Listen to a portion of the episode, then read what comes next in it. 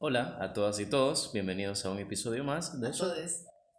A todas, todos y todas, bienvenidos a un episodio más de su podcast favorito, Cosas ¿Qué que importan. Con ustedes, Kevin Cruz. Y Ana Saroni Barahona. Y este día estaremos hablando de un tema acerca del cual Ana, mi amiga y compañera, nos va a estar introduciendo. Ok, el día de hoy lo que vamos a tener es una conversación sobre películas, ¿ok? El sentido de esta conversación es expresar eh, aquellas reflexiones a las que nos ha llevado esa forma de arte que, que, ¿Qué es el cine? que es el cine, exactamente. Entonces vamos a... El séptimo arte. El séptimo arte, ¿sí? ¿Cuáles son los otros seis? Más adelante, más información al respecto. Después de googlearlo. Claro, como si supiéramos, ¿verdad? Vamos a hablar de cosas como si supiéramos realmente. Entonces, eh, vamos a, bueno, voy a aclarar o podemos aclarar que no vamos a hacer una conversación oficial de cine, la historia ni nada de eso, sino del cine y de, bueno, de las películas que de alguna forma han tenido impacto en nuestra vida. Agrego algo de manera breve y manera sintética. En otras palabras, Aroni lo que nos está diciendo es que si sos crítico de arte, crítico de cine, cinéfilo, por favor, abstenete de tus opiniones, porque nosotros vamos a hablar de, de nuestra experiencia subjetiva, desde lo que personas comunes y corrientes este, hemos experimentado en relación con las películas. ¿no? No Exacto. somos ningunos críticos de arte, ni críticos de cine, eh, ni nada de eso. Exactamente. Son, son eh, las reflexiones a las que nos ha llevado, ¿ok? Entonces, en este sentido vamos a mencionar las películas que nos han llevado a esa reflexión, pero sin ningún sentido artístico o crítico o, o metodológico o, Absoluto ni universal. ajá, o cinematográfico, etc. Simplemente la reflexión a la que nos ha llevado y, y lo que le podemos regalar al público en este sentido es esa reflexión, ¿sí? Entonces, inicialmente, Kevin, te pregunto, ¿cómo es que vos lográs tener estas reflexiones importantes a través de las películas? No, esa pregunta creo que sería después. Mejor decime cómo vos llegaste a enamorarte de las películas como arte que te ayuda a verte, a explorarte, a reflexionar. ¿Cómo te acercas a esto? ¿Cómo sabes que es el cine que te gusta y, y que te mueve interiormente? Bueno, para empezar, siento que la forma en la cual lo, lo, lo pones en, en tus propias frases es bastante sublime y bella y, y muy agradable. Sin embargo, mi propia experiencia de acercamiento al cine no fue nada sublime. Simplemente tenía mucho tiempo libre durante mi infancia y teníamos cable. Así que miraba muchas películas. Tenía cine canal, Tenía Cine Canal, tenía TNT. cable básico. Sí, el cable básico. El que tenemos las personas que podemos pagar. es lo que nos permite nuestro ingreso básico de clase, clase media baja, Media- media baja alta. sí, este. Y aparte de esto, creo que, aparte, o sea, con- realmente está relacionado con el cable. No solamente tenía mis tardes libres, en las cuales podía ver, aparte de mis respectivas caricaturas, podía ver una que otra película de adolescente, de fiesta, que van- ah, por el cine, Nickelodeon, por ejemplo. Eh, sino que también siempre he tenido el mal hábito y nunca me lo corrigieron en mi familia de acostarme tarde, de dormir tarde. Entonces, en las noches, pues eh, realmente cambia también. Eso es interesante porque cambia el tipo de, de películas que pasan en los canales de, De programación. en la programación de los canales de, de- del cable, ¿no? Entonces, pasan las películas independientes, películas eróticas. Nada que de ver con todo tipo, vida. de todo tipo, de todo tipo. Pero este sí creo que, eh, digamos que, de hecho, yo sin, sin saber absolutamente nada acerca de cine, eh, ya eh, estando grande me di cuenta que en esas noches que me desvelaba vi películas que tal vez son como de culto o son eh, aclamadas o respetadas o, o digamos que tienen directores que son, son ahora reconocidos, ¿no? Entonces, eh, prácticamente se podría decir que sin querer me acerqué al mundo del cine y definitivamente que hay películas que poco a poco, en la medida que uno va viendo más y más, te van dejando preguntas y, y, y- y pensamientos que forman al final parte de tu propia vida. Entonces, digamos que desde ese punto de Solo vista... te atrapó. Sí, me atrapó y, y, que tal vez, porque toda película creo que ofrece un punto de vista, ¿no? Ofrece unas reflexiones, aunque sea mediante la historia, aunque no sean muy explícitas. Entonces creo que esas ideas de algunas películas, si calan con algo que vos estás viviendo o calan con, con una etapa de tu vida, se quedan con vos. Entonces siento que, que, por eso es que valoro, digamos, eh, las películas, por, por eso que siento que pueden aportar. Ok, ok.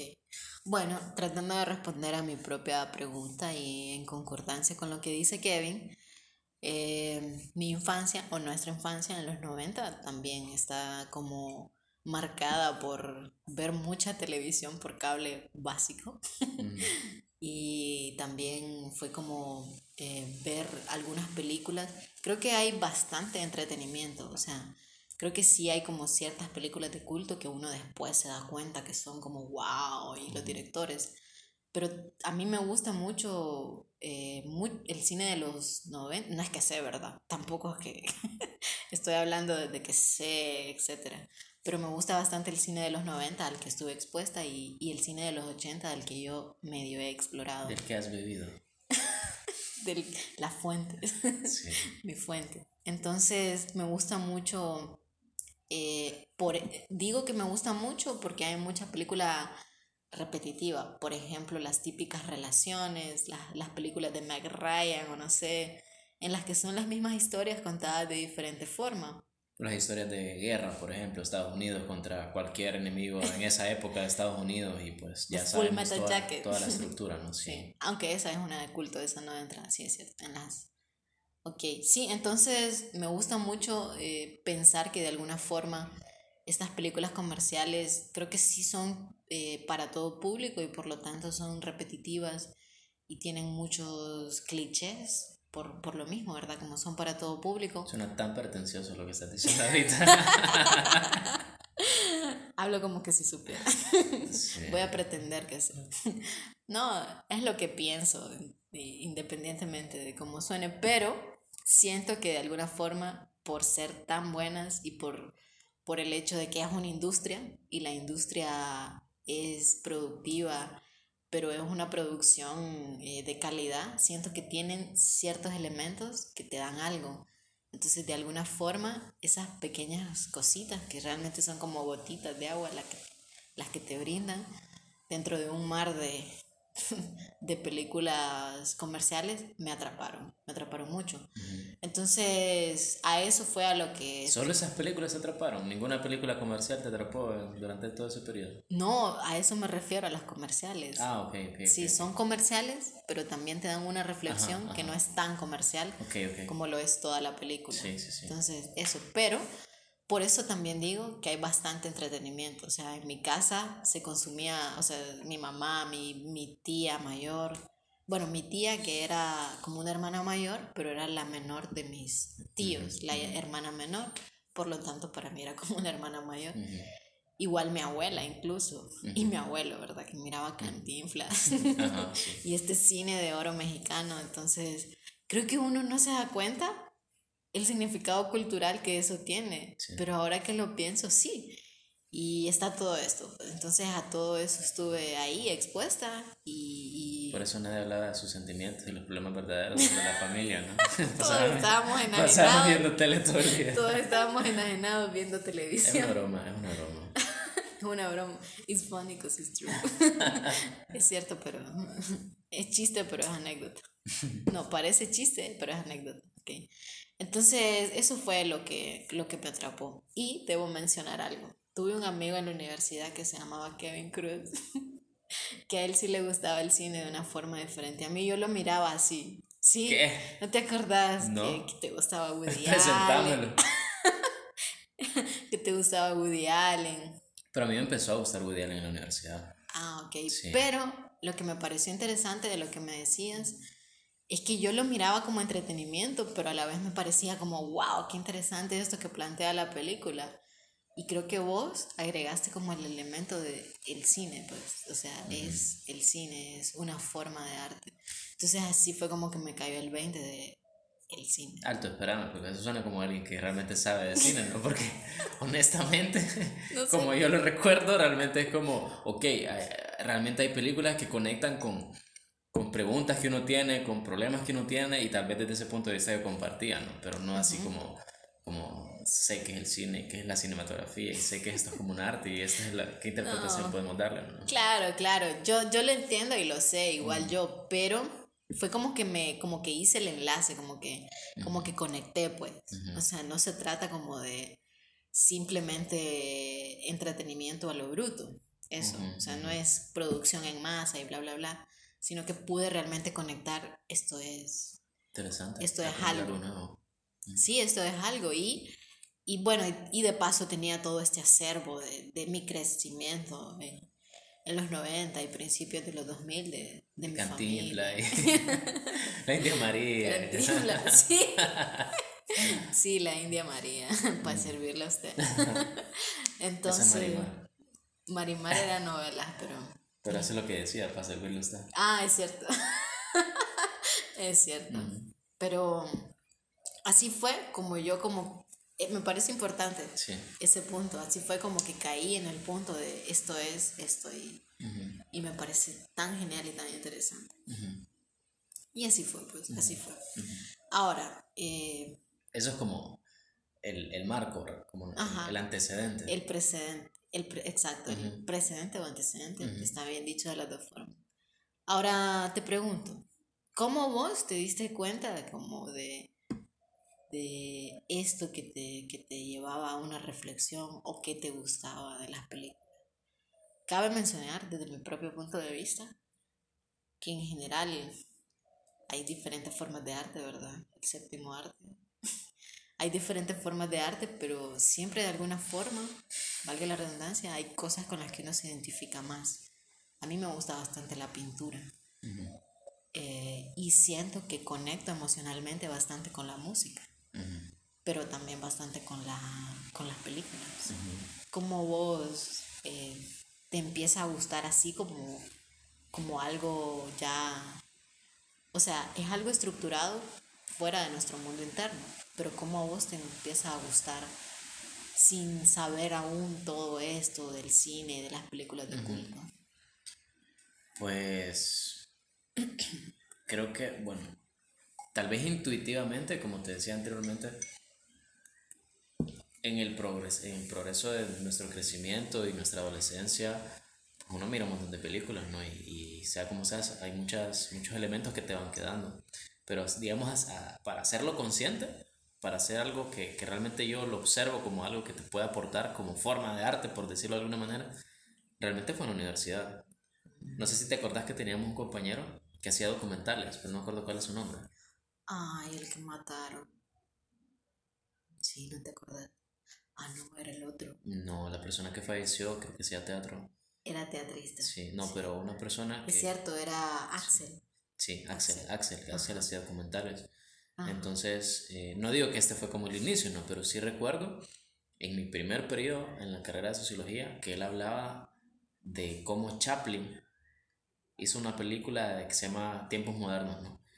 Que es comedia. Entonces, en esos tiempos modernos hay una crítica velada o, o escondida al sistema capitalista, ¿sí? A pesar de ser una comedia.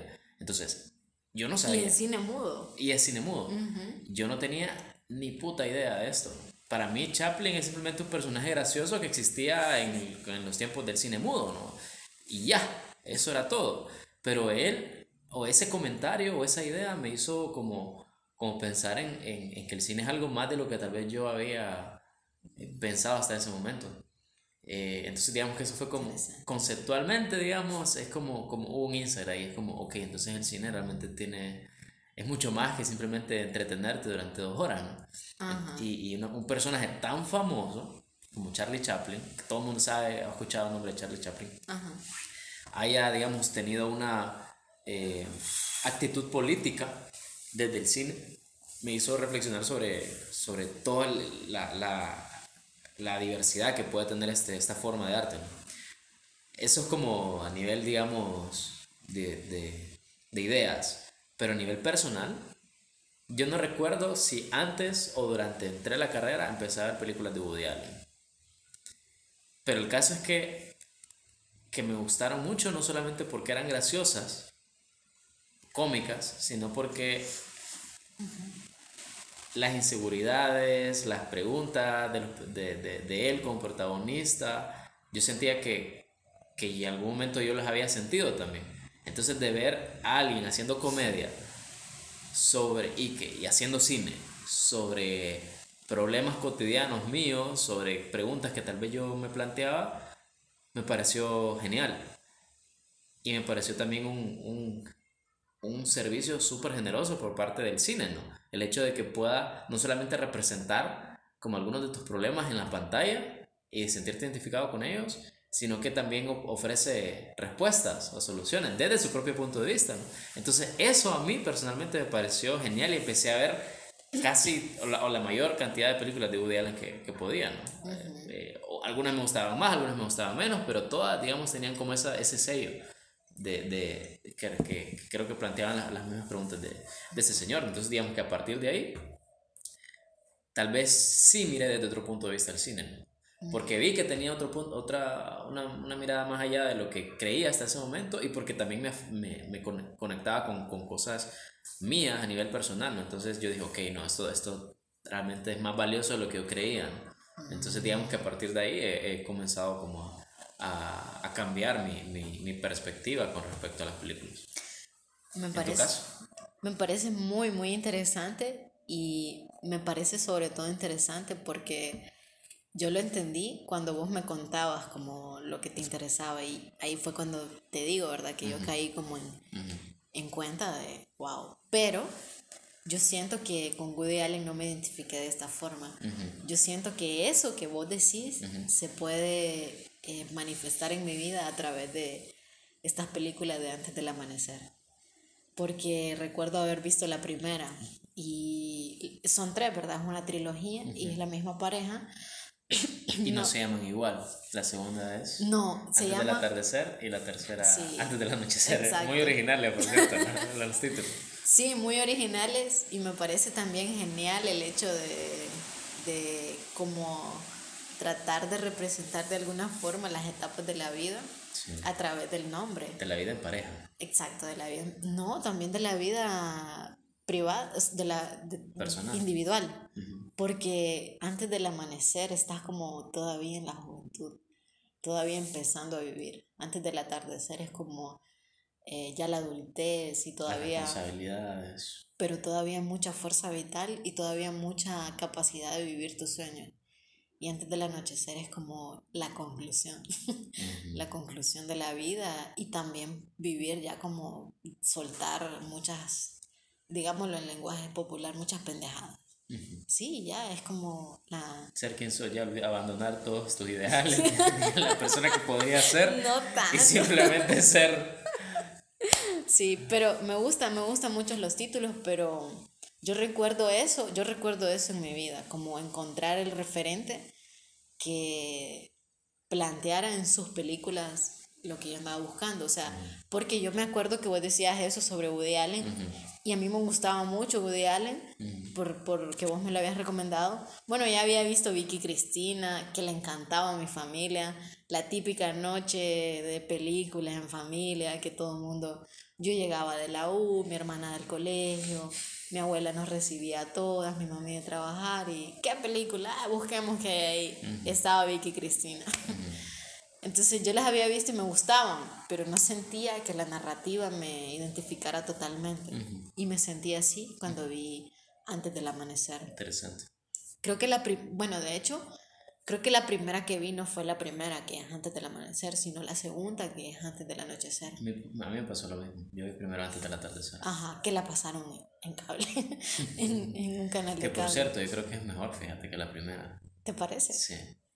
Yo tengo un debate interno. no sé si esa me encanta más que la primera. Pero cómo se llama el director de esa película? Richard Linklater. Así. que también es el director de Boyhood, que me gusta mucho es, es aburrida, la verdad. Seamos sinceros. ¿Te gusta o no te gusta entonces? Me gusta, pero es aburrida. pero también es el director de. Tiene otra. otra película que es, que de caricaturas? Ah, Walking Life. Walking. Qué genial. no, Waking to Life o algo así. Como despertando la vida. Sí, es despertando la vida en español, pero yo recuerdo que Walking Life. Okay, okay. Y tiene otra que se llama Everybody Wants Something que se llama Todos quieren algo. en este director yo sí encontré como, wow, todas las narrativas que plantea. Bueno, tal vez de eso vamos a, no es que tal vez de eso vamos a hablar más adelante, pero todas las narrativas que plantea me, me identificaba mucho, cómo las plantea, las paradojas, las contradicciones. Me parece, creo que Woody Allen es como dado más a lo abstracto, siento. Y siento que este Linklater te, te, te, planta ya más en la realidad. Y por eso me gusta antes del amanecer, porque es una pareja que habla como de los problemas reales de su vida. No es que Woody Allen no lo hable, creo que sí, pero siempre lo esconde perdón, siempre lo esconde como un ambiente de comedia y, un, poco, un poco de no es cierto, pero sí. es broma, pero si quieres no es broma. Exacto. Ah, entonces, eso me, siento que eso me desancla un poco, pero me encanta a la vez. Pero, pero a mí, por el contrario, el hecho de que lo meta dentro de la comedia me hace que a mí me hace que sea digerible, por ejemplo. Ah. Para mí la comedia es como, como ese betún que le da el sabor, ¿verdad? A problemas bastante duros a veces de lidiar. Entonces a mí el tema de la comedia sí me gusta por eso. Mm. Pero... Interesante. no, es interesante. Yo creo que es lo bonito como de ver cuáles son los directores con los que te que haces el, el link, el, el, feedback. Porque a mí me parece que, vaya, por ejemplo, eh, la, casi toda la estructura, bueno, no la estructura, sino el, el orden de las películas de Linklater es una caminata en diálogo. Y a mí eso me, eso me enlaza, o sea, ponerlo de esa forma y el diálogo en general eh, son películas de culto ahora, ¿verdad? No, no, no cuando iniciaron, pero lo son por la diferencia que plantea y la diferencia que plantea este director es el diálogo, el diálogo y a mí eso me, me enlaza, pues. O sea, todo lo que hablan. Es como es como verte ahí platicando con tus amigos y este tema y decir, wow, este problema es real o esta solución también es real. No me quiero poner filosófico ni abstracto, pero si te pones pero a pensar... te vas a poner. pero si te pones a pensar, como diría nuestro, como diría nuestro filósofo Rambo de León, si te pones a pensar, al final es una postura dialéctica, ¿no? El tema de... Manejar la dialéctica, ¿o? sí, la, la conversación, ¿no? El, el tema de, de, tener una hipótesis, una antítesis y después una síntesis, ¿no? Exacto. Esa es la, esa es la, conversación. ese es el resultado de, de, de, esas películas. Al menos de las, antes del amanecer y del atardecer, ¿no? Sí. parece algo, algo para pensar. No es que sepa, me parece algo para reflexionar. Sí, sí, el punto de partida de esta conversación es lo que nos ha calado. Entonces no es que sepamos de cine, de estructura y bla, bla, bla. Pero también creo que es lo lindo como de reconocerlo de la forma de arte, pues ellos sí saben. Aunque nosotros no sepamos, ellos sí saben lo que están haciendo. Y gracias a ellos es que nosotros podemos como apreciar y, y conectar con... Yo tengo, me parece muy pertinente este comentario, yo tengo un amigo que habla sobre la estética. Jonathan, vos medio has escuchado hablar de él, creo que no lo conoces. Sobre todo a vos. Es que es mi amigo, lo quiero mucho. Él sabe que lo quiero. Algún día que Saludos a Jonathan. que te quiero, amigo. él siempre, creo que él me dio como la lección más importante de estética. Creo que cualquier cosa que lea la voy a comprender en función de esta. ¿Por qué? Porque él dice que una cosa bien hecha es estética, o sea, eso es la estética, ¿verdad? Pero una cosa bien hecha está tan bien hecha que la puede entender cualquier persona. Se habla como de la alta cultura y la baja cultura, que a mí me parece como ridículo. Son los europeos los que hablan de su cultura y estas cosas. Y hablan del otro, ¿verdad? De las culturas latinoamericanas y que bla, bla, bla. Pero al final no importa, porque vos puedes tener una persona con el mínimo grado académico pero vos le mostrás algo bien hecho, una pintura, y se va a conmover porque está bien hecha. Entonces yo creo que esto es lo que pasa con estas películas. Están tan bien hechas, tan bien estructuradas, escritas, lo que sea, que, que no importa que no sepas nada de cine, pero te interpelan al final y logran darte el mensaje y mucho más de lo que los directores esperan. Ajá, ¿ibas a decir algo? No, solamente iba a decir de que yo siento que en, términos de, de, aceptación y de alcance no puedes comparar una pintura con una película, por ejemplo. Creo que en términos de pintura solamente sabemos, tenemos como en nuestra cabeza tres o cuatro pinturas que son famosas a nivel mundial, pero las películas sí creo que conectan con todo el mundo. Siento que, que, y a todo nivel, entonces, porque son historias, ¿no? Esa, esa es otra cosa, ¿no? Quien sabe de cine eh, habla de historias, por ejemplo, contar historias. Y, los mismos actores, los mismos directores, cuando, cuando, reciben premios y todo eso, hablan de que lo que les gusta es contar historias, este, que transmitan un mensaje y todo esto. Entonces, creo que eso es lo que, ese lado humano, ¿verdad? Creo que es lo que permite que también conecte con... Sí, pero lo que yo estoy refiriendo es a la estética.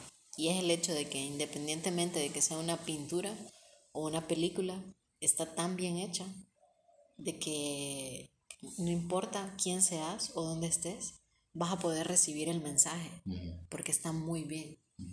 Independientemente de que vos no sepas la historia del cine, o no sepas la historia de la pintura, o de la música, o de la danza, cualquier forma de arte, o de la arquitectura, vaya, que, que uno piensa que la arquitectura... una casa es bonita y vos sabes qué, qué, estructura es.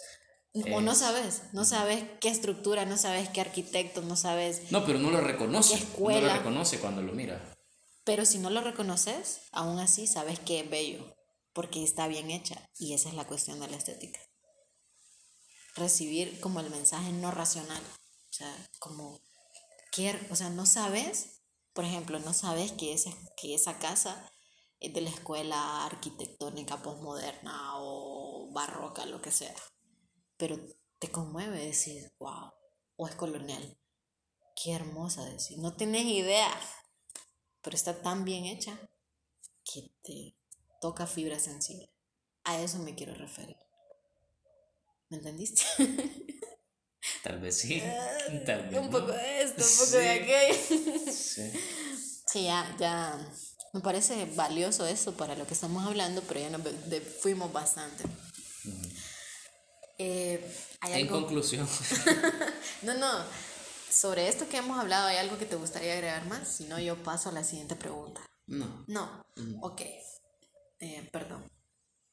Si escucharon mi leve erupto. a ver, vamos al clímax de la conversación. Decime vos cuáles fueron las... Eh, hay dos posturas aquí. Kevin dice como cuáles fueron las películas que, los mar que te marcaron o que nos marcaron. Algunas de las películas. Algunas, exacto, sí. Algunas porque hemos visto tantas, supongo que yo no me acuerdo de todas, obviamente, ni vos tampoco. Y yo tengo una idea como de las últimas películas que a mí me dieron un insight. Creo que esta idea viene del hecho de que tengo una reflexión y de que últimamente vi una película que hace días quería ver y me dio un insight importante. Entonces, vamos a empezar con lo tuyo. ¿Cuáles fueron estas películas que te marcaron? O, o algunas de estas. Primero, ¿cuáles fueron? Eh, segundo, una breve idea de estas películas. Y tercero, ¿por qué te marcaron y a qué te llevaron? Son cuatro cosas. ¿Cuántas películas vamos a mencionar? Mencionar las que te parezcan más relevantes más, más importantes. Bueno, creo Sentite libre incluso con el tiempo. Y... Creo que algunas de las que tengo en mi memoria ahorita, que mientras estamos hablando, eh, son relativamente recientes realmente. Eh, recientes me refiero a esta década, ¿no? son como clásicas o viejas. Una de ellas es Hair, ah, que es la historia de de Joaquín Phoenix, con Joaquín Phoenix. Con Joaquín Phoenix, de, que el personaje de él vive en el futuro, en una sociedad del futuro, donde se crea un sistema operativo que es capaz de establecer una relación y de satisfacer esa necesidad efectiva eh, de las personas eh, a través de la inteligencia artificial. ¿Por qué? Bueno, la película trata de eso, ¿no? De que, de que el personaje de Joaquín, Phoenix se enamora de Samantha, que es la el nombre de, de la, de la novia del, en el sistema operativo y nada, los dos tienen una relación verdadera, ¿no? Hay celos, hay conflicto, hay crecimiento personal, hay rechazo. También hay sexo, también hay sexo, solamente que de manera virtual. solamente que de manera virtual, sí, sí, sí. hay, digamos, todo. Eh, y al final, pues, no, obviamente no voy a hacer ningún spoiler, pero Pero, pero la película al final creo que lo que, lo que me deja como reflexión personal es la, la interacción que existe entre la soledad. Sí, Saroni sigue grabando. Sí. Eh, la interacción entre la soledad y cómo tratamos de, de compensar esa situación, porque el personaje de él es muy solitario.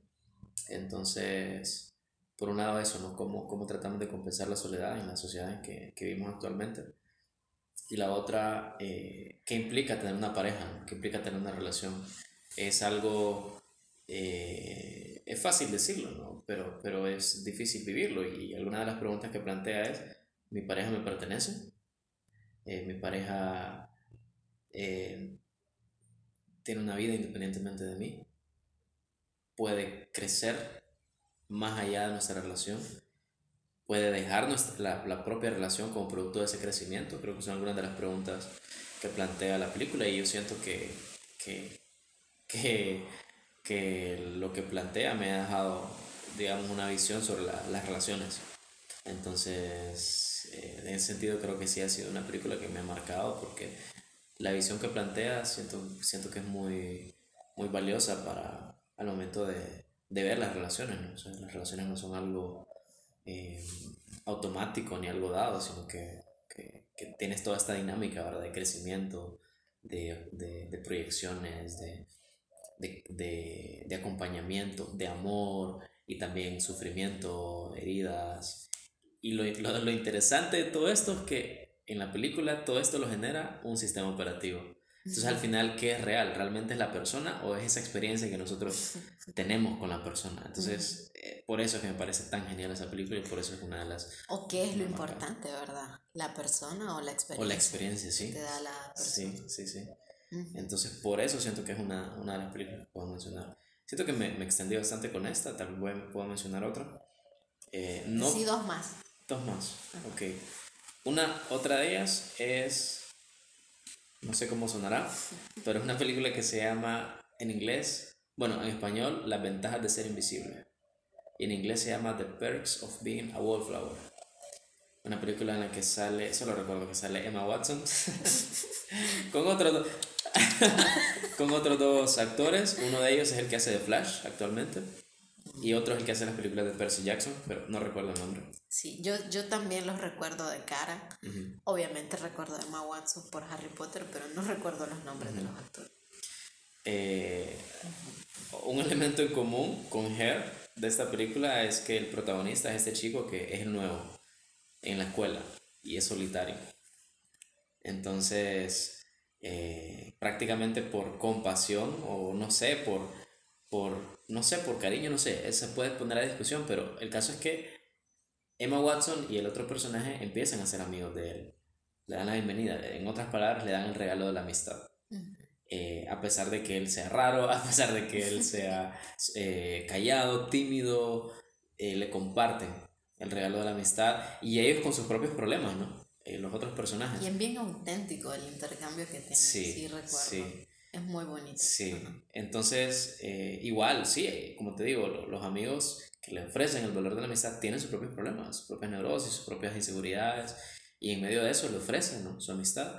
Eh, y, y, y en, medio de esa interacción pues se dan también ¿no? problemas, dramas, tensiones. Amor. Amor, desamor. Y ¿qué es lo que me dejó esa película? Realmente me tocó bastante las fibras emocionales por el tema de la amistad. Creo que me, me, me, me hizo ver un poco, sí, de manera muy clara en qué consiste la amistad, por ejemplo. ¿Qué es la amistad? Eh, ¿Por qué la necesitamos? ¿Por qué necesitamos amigos? ¿Por qué, necesitamos... ¿Qué es la amistad? ¿Y por qué la necesitamos? Bueno, para empezar, la amistad es ese acompañamiento incondicional, siento yo. Eh, independientemente, es, es también un regalo porque porque pues no es algo que se busca, no es algo que se puede forzar también. En la amistad hay amor también, entonces es algo que no se forza, no se, no se fuerza, es algo que simplemente eh, emerge entre la interacción de dos personas y no es algo que puedas garantizar ni que puedas evitar, no sé, digamos, me parece que, que es algo sobre, sobre, lo que no tenés control y a pesar de ello lo puedes vivir. Entonces me parece un regalo desde ese punto de vista. y es un acompañamiento que se da incondicionalmente, ¿no?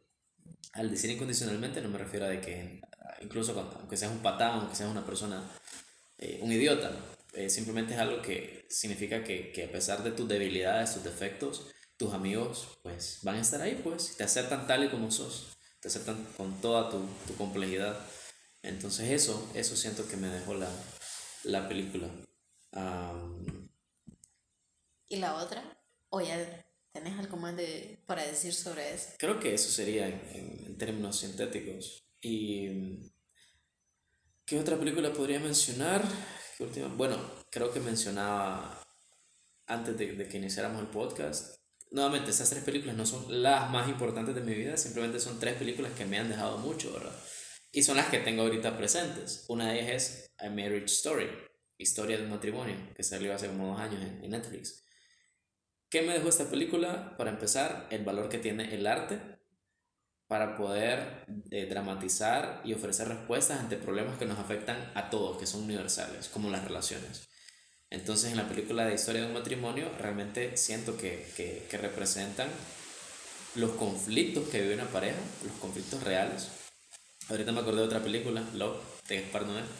Yo la tengo en mi acervo para hablar sí, de ella. Sí, sí, bueno, es que bueno que la, que la menciones porque creo que esas películas que hablan de los problemas reales de una relación, no más allá, como lo decías al inicio, no más allá de las relaciones cliché de, de una persona, dos personas que se enamoran y que tienen problemas para estar juntos, pero eventualmente resuelven todo y, y viven felices para siempre. Eso es como una, eso es ficción, eso es ficción total. Es bonito, pero no es, es estético, real, pero no es real. pero cuando a vos te toca estar con alguien, realmente no vives eso, o sea, de hecho, yo no recuerdo a dónde fue que leí o escuché de que una historia de una película debería iniciar sobre, sobre todo las princesas de Disney, debería empezar, empezar después de que se acaba la luna de miel de la boda, porque dicen vivieron felices para siempre, no, entonces una película debería iniciar cuando se acaba la luna de miel y empiezan a compartir la habitación. Tienen que cocinar, tienen que limpiar, tienen que comprar los víveres, eso es una relación, entonces... Y el príncipe sale todo machista. A mí me sale un montón de memes chistosos de, y, y salen después de la luna de miel y ella eh, cargando a los niños, haciendo el aseo y el príncipe tirado. Ya en su cabeza ya hizo todo lo que tenía que hacer, Sí, ¿no? Besarla y desper- que despierte y... Ya fue el héroe. Fue el héroe. ya la- cumplió con la narrativa que se esperaba de él. Exacto, ya fue el héroe de la pobre ilusa. Pero hay una relación real aquí, se requieren responsabilidades, se requiere compromiso. Y, y bueno, entonces siento que A Marriage Story... Y no es tan glamuroso. y no es tan glamuroso. O sea, sí, al final comparten ventosidades, se sacan los mocos enfrente del otro, se enojan, Se enojan, este, se reclaman, son inseguros, son celosos. son imbéciles. Sí, entonces, por eso, que me, por eso es que me gusta A Marriage Story, porque siento que te hace vivir toda la intensidad de una relación desde la seguridad de tu asiento. toda la, el drama de una Toda la relación. experiencia. Toda la experiencia. Porque en Ultra HD. Sí, porque realmente lo vivís. O sea, Ajá. te, te, si, si te gusta la película, te metes a, a la película, te metes al rollo y, y, y te hace reflexionar, pues. Y vos mirás también cómo eh, el arte y la gente que escribe este tipo de historias puede reflejar la vida de mucha gente, ¿no? Y, y en, esa, en ese esfuerzo también te ayuda a, a para empezar a no sentirte solo, ¿verdad? A, a saber de que, digamos, eh, mucha gente comparte esa experiencia y en segundo lugar a, a- a reflexionar acerca de las respuestas que estos escritores ofrecen frente a esa situación. Y aquí me caigo. Y te preguntaría a vos cuáles son esas películas. Ok, eh, bueno, yo voy a iniciar mi reflexión diciendo algo que, que, bueno, gracias por todo lo que dijiste, me parece súper interesante. Pero yo voy a iniciar diciendo algunas cosas que me parecen como los puntos de partida para el cine. Y son cosas como de mis propias ideas, pues, de que yo he ido descubriendo y de lo poco que he ido leyendo a medida que ha pasado mi vida. Pienso que al igual que en todas las ciencias, de alguna forma el cine es un mapa.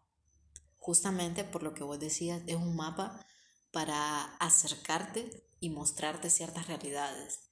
Te acerca, te muestra y te ofrece como las posibilidades. Lo mismo, eh, la mismo, lo mismo que hablamos, un precedente, una estructura. Entonces siento que son como un espejo también, o sea, al ser un mapa son un espejo en el que te ves y en el que pensás. Si hablábamos de las relaciones, esto es, pues, estoy expuesto a lo que realmente pasa o a una mentira, ¿verdad? En el caso de la falacia de las princesas de Disney o todo este cine comercial del amor romántico, que generalmente uno no, no, no, plantea que es una mentira, sino que uno se lo cree. Y uno quiere vivir eso. Y uno quiere vivir, exacto, uno, uno cree que va a llegar el lobo. y que depende de tu paraje, ¿por qué no te comportas así como la persona de la película? ¿Por qué no sos como Ben Affleck? ¿Por no sos como Scarlett Johansson? Sí, exacto, uno, uno, o, o, o hablemos de algo más emocional ¿por qué no me rogas toda la vida? cuando yo estoy enojada, ¿por qué, no, ¿por qué no tenés las respuestas así de, todo lo que me pasa? ¿Por qué no serenata, una ¿Por qué no adivinas lo que estoy pensando? Sí, sí. Entonces, eh, siento que inicialmente está, el cine o las películas son como un mapa cuando te aproximas a un buen cine, pues, como Love de Noé Gaspar, que ya voy a hablar de ella. O Gaspar Noé. no sé, pero independientemente de cuál sea el orden, así se llama. Entonces, me gusta mucho pensar eso porque te ofrece, te ofrece como el punto de vista. O sea, yo siento esto y es un conflicto y al final eso es como la vida humana. Pues. ¿Y cómo resolver ese conflicto? Ajá, exacto, exacto. Entonces, me parece que el cine en general es, una, es un mapa a ciertas realidades.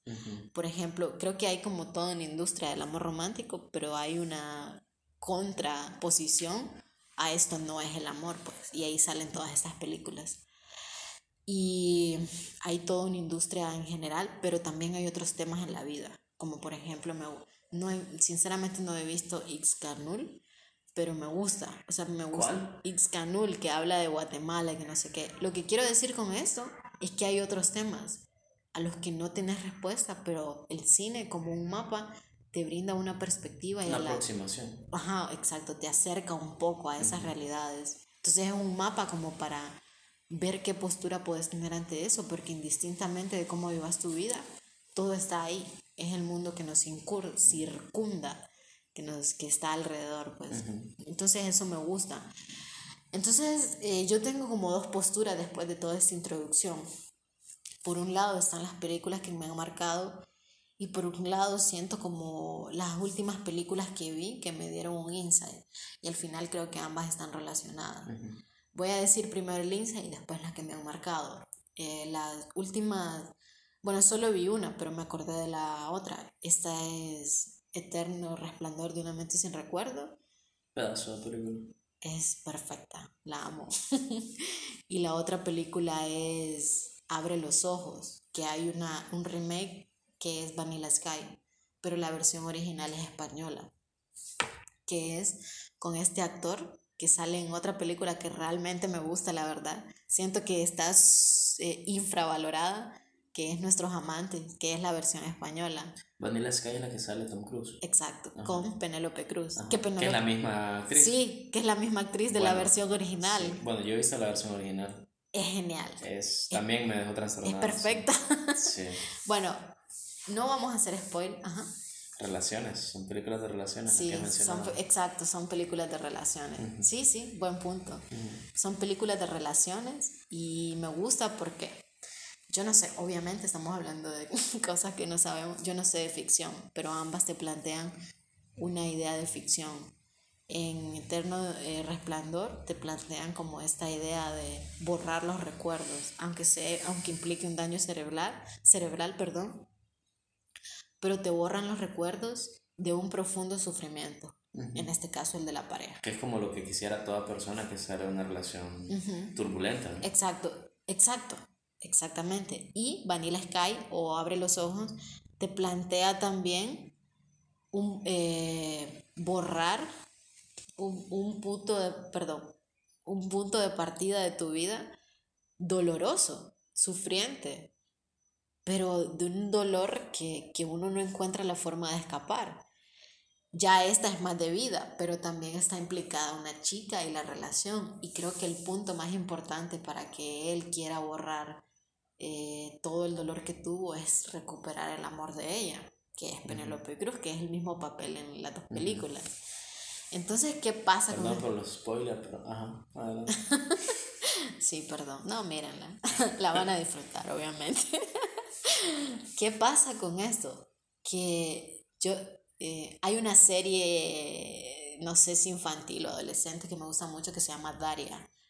Y Daria habla en un capítulo sobre la ficción y habla sobre el hecho de que al final el sentido de la ficción es llevarte a una reflexión moral o, o llevarte a una reflexión de alguna forma. Y yo, yo no sé sobre ficción, sinceramente, pero partiendo de esto, siento que las dos películas sí te llevan a una reflexión.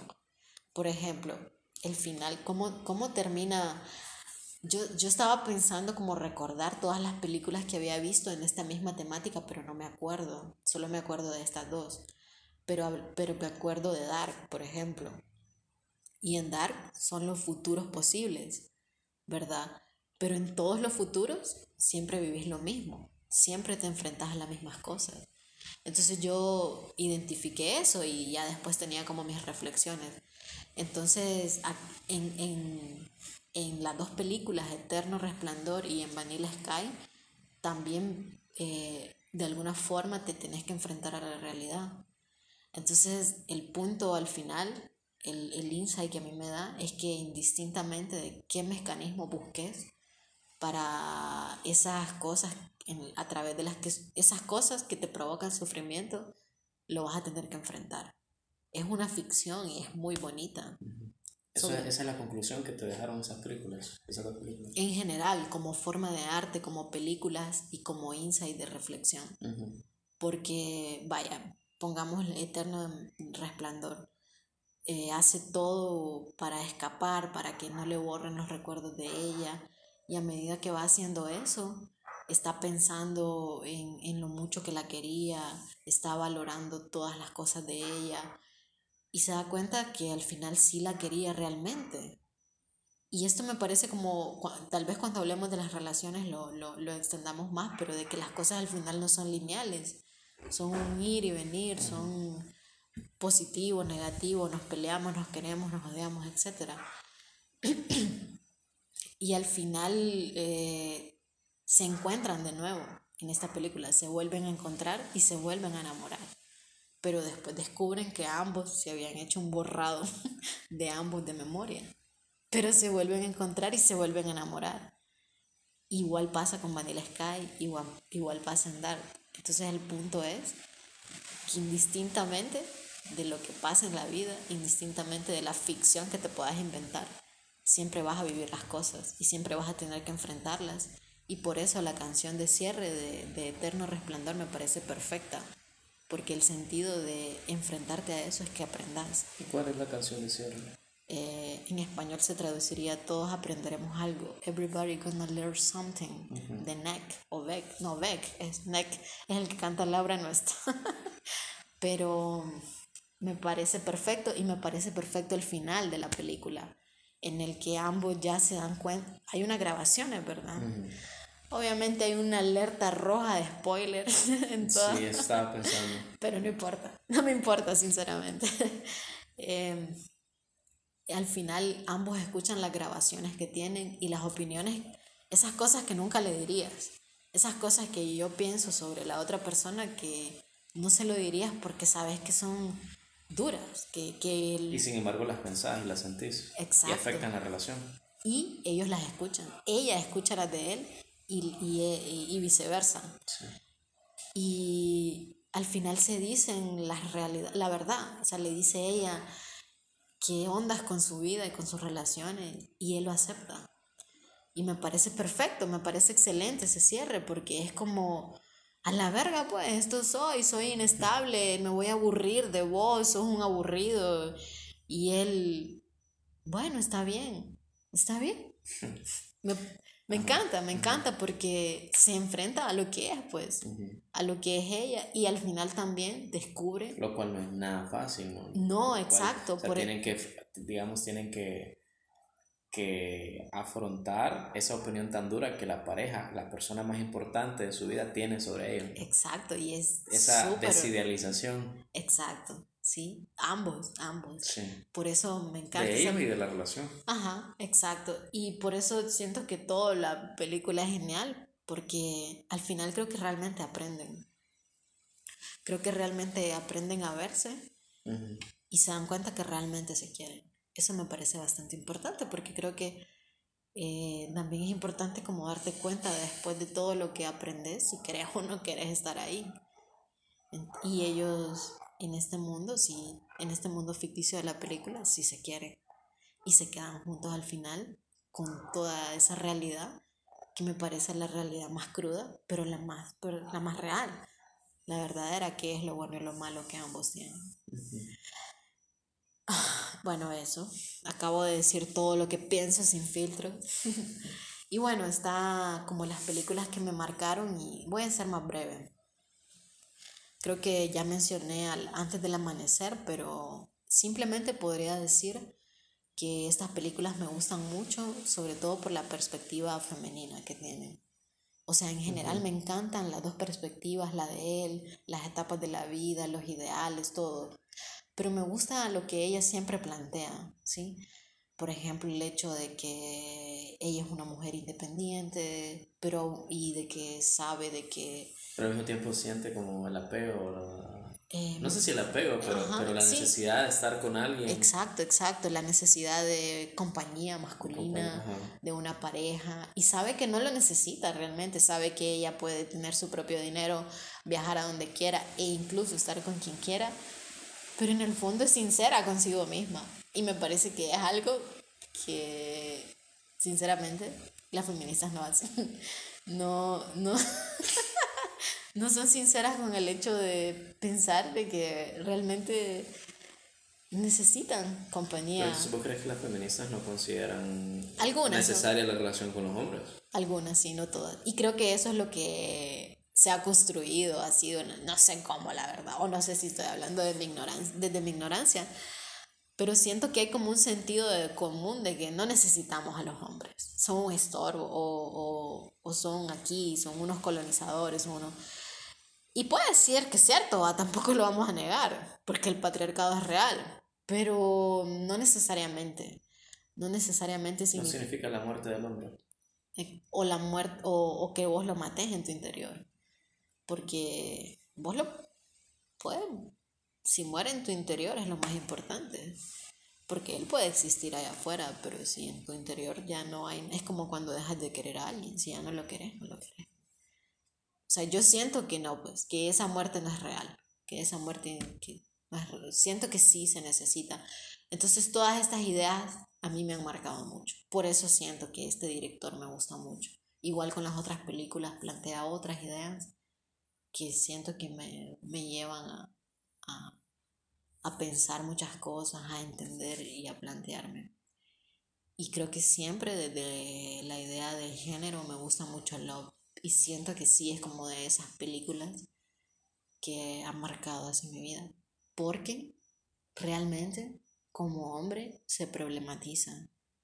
Y se lo problematiza de una forma auténtica. Yo creo que uno puede, me gusta todo, desde la estética de la película hasta la historia, el diálogo, porque él habla realmente de lo que siente y le duele y y, o sea, realmente está herido y realmente ama a la chica con la que estuvo. Entonces me parece como una perspectiva de la masculinidad, primeramente no hegemónica y después bastante real. Bueno, ahí yo diferiría, fíjate, porque me parece que la, la, la masculinidad que presenta es bastante hegemónica la masculinidad de esa película. ¿Por qué? Porque es heterosexual, porque no está abierto a, a, explorar otras formas de relacionarse, porque no toma en cuenta la, los consensos con su pareja para, para, para, cagarla, por decirlo de alguna Pero manera. Pero ¿qué es lo no hegemónico? Desde mi punto de vista, el dolor que le lleva todo eso. Al final, ¿qué pasa? O sea... Pero en una relación hegemónica vos también sufrís dolor. O sea, el, el hecho de ser de que, de que un hombre tenga una relación y esté en una situación de privilegio no significa que no, que no sufra, por ejemplo. Sí, sí. Al contrario, o sea, desde el punto de vista del patriarcado, el patriarcado afecta a hombres y a mujeres. Sí, es cierto, no es que no sufrís, pero a mí me parece que, que tal vez sufrí, pero no te lo problematizas. O sea, sí, sufrí por esto, pero ya X y sigue repitiendo el patrón. A mí me parece que él sí, que es otra cosa que... Tal vez que lo muestre, tal vez eso es como el, el, el aporte, ¿no? que lo muestre, pero porque nunca, o sea, el dolor del hombre o el sufrimiento nunca... Ah. nunca se visibiliza, digamos. Ese es un punto. Eso tal vez sería para, como pensaría, como lo, lo, que, lo no hegemónico, pero en el mundo del cine, ¿no? que, que, que, se visibilice el dolor del hombre en medio de sus cagadas. Pero me parece que el, el personaje es súper estereotipado. ¿no? no, claro, pero ese es el sentido, ¿verdad? Sí. Mostrar como el vergueo que al final pero no es siempre te lo, hegemónico. Siempre te lo ponen, sí puede ser que yo esté equivocada, siempre te lo ponen como el, el campeón y nunca te muestran el dolor. Eso me parece muy interesante y es otra cosa que me parece también aberrante sobre el cine, que te plantean paradojas y no te plantean soluciones. Por ejemplo, te plantean, o sea, te plantean personajes, te plantean sufrimiento, perspectiva, pero al final siento que no todas están orientadas a plantearte la solución o la evolución del personaje. Pero están obligadas las películas a ofrecerte soluciones. Yo pienso que como forma de arte, sí. Como, yo, más bien pensaría que el arte es lo, como una de las, las, grandes virtudes que tiene es que te plantee paradojas y problemas. Y que te diga, como con la película de Matrix, ¿no? Yo te enseño la puerta, ah. pero es tu deber cruzarla o no. O sea, pero te plantea una solución, te, te plantea una evolución, porque te está diciendo que te lo muestra, pero el rollo es tuyo. Pero en el, en el, pero estoy hablando también como de una idea comercial de, del cine, si es una forma de producción, que al final hasta se llama la industria del cine, ¿verdad? Que es hollywoodense. No tiene por qué plantearte una, una solución, porque al final es una industria. Su objetivo es vender. No, pero incluso el arte independiente no necesariamente está obligado, para mí, a menos es lo que yo creo, no está obligado a darte una respuesta. De hecho, vaya, las películas de Woody Allen, por ejemplo, generalmente terminan con con cierres abiertos, por decirlo, aunque sea contradictorio. Ambiguas. Sí, ambiguas, realmente. Y siento que para mí eso es más rico, personalmente, que te digan por aquí es el camino. Eh, siento que sí, no. Por un lado, y si no te parece, nos vemos afuera ahorita, nos vamos. no, siento que sí, no, porque nada es como esta es la verdad, esta es la solución. Eso no estoy de acuerdo, o sea, al final no, pero pero siento que también es como cuáles son las posibilidades, pues. Yo siento que ese, eso sería como una cuestión que te plantea la evolución de los personajes. ¿Cuáles son como las posibilidades? ¿Qué es lo que pasa con Daria, mi serie favorita? Que es una serie que dura como 20 años también, o sea, realmente tiene la oportunidad de explorar muchas posibilidades. No, dura 5 años.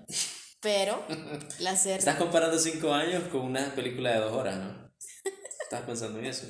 Pero al final la serie te plantea como ciertas evoluciones del personaje y ciertos caminos posibles. En cinco años. Sí, en cinco años. Bueno, pero Love. Love es una película de dos horas, o menos, no sé, que te plantea también paradojas. Pero no te da soluciones. No te da soluciones, pero te da caminos posibles. ¿Por qué? Porque el man se encierra dentro, dentro de su profundo sufrimiento, tiene su hijo, lo ama, tiene esta historia con la chica y tiene la otra historia con la chica, y al final vos te quedas pensando, o sea, después de ese dolor tan descarnado, ¿qué va a pasar? E independientemente de lo que pasa en la película, que es lo que yo pienso con Daria, vos puedes pensar, hay un insight, o sea, hay una, aquí hay algo real que me muestra esa película. Entonces, aunque no sepas cuál fue todos los futuros posibles de ese personaje, sí sabes, eh, por ejemplo, cuál podría ser tu decisión personal con algo que ya has vivido. Pero ese es el sentido, sino ¿qué sentido tiene? No, totalmente de acuerdo, totalmente, totalmente de acuerdo. El cine? Totalmente de acuerdo, pero vos lo que planteas hace un momento era de que te debería ofrecer respuestas. Pues sí. Y aquí... Eso es una respuesta. Pero el ejemplo que estás planteando, la respuesta la está dando el espectador, no el, el, el director de cine. Sí la está dando el director de cine. Así se da la respuesta, de una forma indirecta. No, porque no todas las personas llegan a las mismas conclusiones. Pero también ese es el punto, de que te plantea los futuros posibles. Entonces, si yo puedo llegar a, un, a una forma de posibilidad, a una solución, pero otra persona puede llegar a otra. Pero al final... Pero entonces, ¿quién, ¿quién está poniendo la respuesta ahí? Pero es que eso no importa. Lo que importa es lo universal. Y lo universal es el dolor horrible que él vivió a través de los estereotipos que te da la cultura. Totalmente de acuerdo, porque vos dijiste que el, la película te debe ofrecer respuestas. Pero para mí eso es una respuesta. Pero no te la está ofreciendo la película, sino que vos la estás generando. Pero vos la estás generando a través de la experiencia de la película y al final el cine te cuenta algo con imágenes, no tiene que ser explícito. No te lo tiene que decir, mira Kevin, puedes irte por aquí o por aquí o aquí. No, te lo está diciendo de una forma tal vez yo, yo eso es lo que, lo que siento que vos esperás cuando, cuando hablas de que el cine te debe ofrecer respuestas, no solo paradojas. No, yo lo digo así en este sentido de, de las posibilidades y después, ¿qué ondas con tu vida? Pues, ¿cómo se podría aplicar a tu vida? Eso. Y esto. bueno, nos vemos en el próximo capítulo. Muchas gracias por haber escuchado estas dos horas, seguramente ya nadie está escuchando. No, hora exacta. Ah, una hora, wow. Mira, una hora densa. Desde ahora ya te planteo, porque me parece un tema súper interesante. Eh, siempre hablar de cine, pero tal vez con temas más relacionados. Porque, vaya, Perdón, más, más específico, como por ejemplo el tema de las masculinidades y lo femenino. Claro. Sí, me parece un, un tema, un tema que, que, es necesario hablarlo porque ya ahorita en esta conversación yo tal vez reflexionaba sobre personajes del cine que han establecido estereotipos de lo que es ser masculino, o de lo que es ser hombre o de lo que es ser femenino. Y de qué manera eso nos afecta y cómo eso puede ser cuestión, no sé, vaya, son como temas así abiertos. Debemos aclarar que esta conversación sobre películas se va a llamar Conversación sobre Películas 1. Porque hemos, de una serie de, conversaciones. Sí, una serie de conversaciones que van a ir saliendo a medida que nos vayamos inspirando. Sí, sí, me parece. Entonces, aquí lo dejamos, pero está todo esto sobre la mesa y vamos a ver cómo abordamos lo que eh, Kevin plantea en la próxima o a ver qué temas nuevos nos recordamos y van surgiendo. Hay mucho, hay mucho que, sacar, pero nada, gracias por esta conversación, muy interesante, muy enriquecedora. Y pues creo que ansioso por, por nuestras próximas episodios, por nuestros próximos episodios y, y en general por seguir aportando nuestras, nuestros churritos desde este pequeño espacio virtual para ustedes y real para nosotros en este lugarcito de cuatro paredes. Ok, ok. ¿Algo más que querrás, mencionar? No, estoy bien así. Espero que lo disfruten y ya, es todo. Perfecto. Hasta la próxima en este su podcast favorito, Cosas que, importan.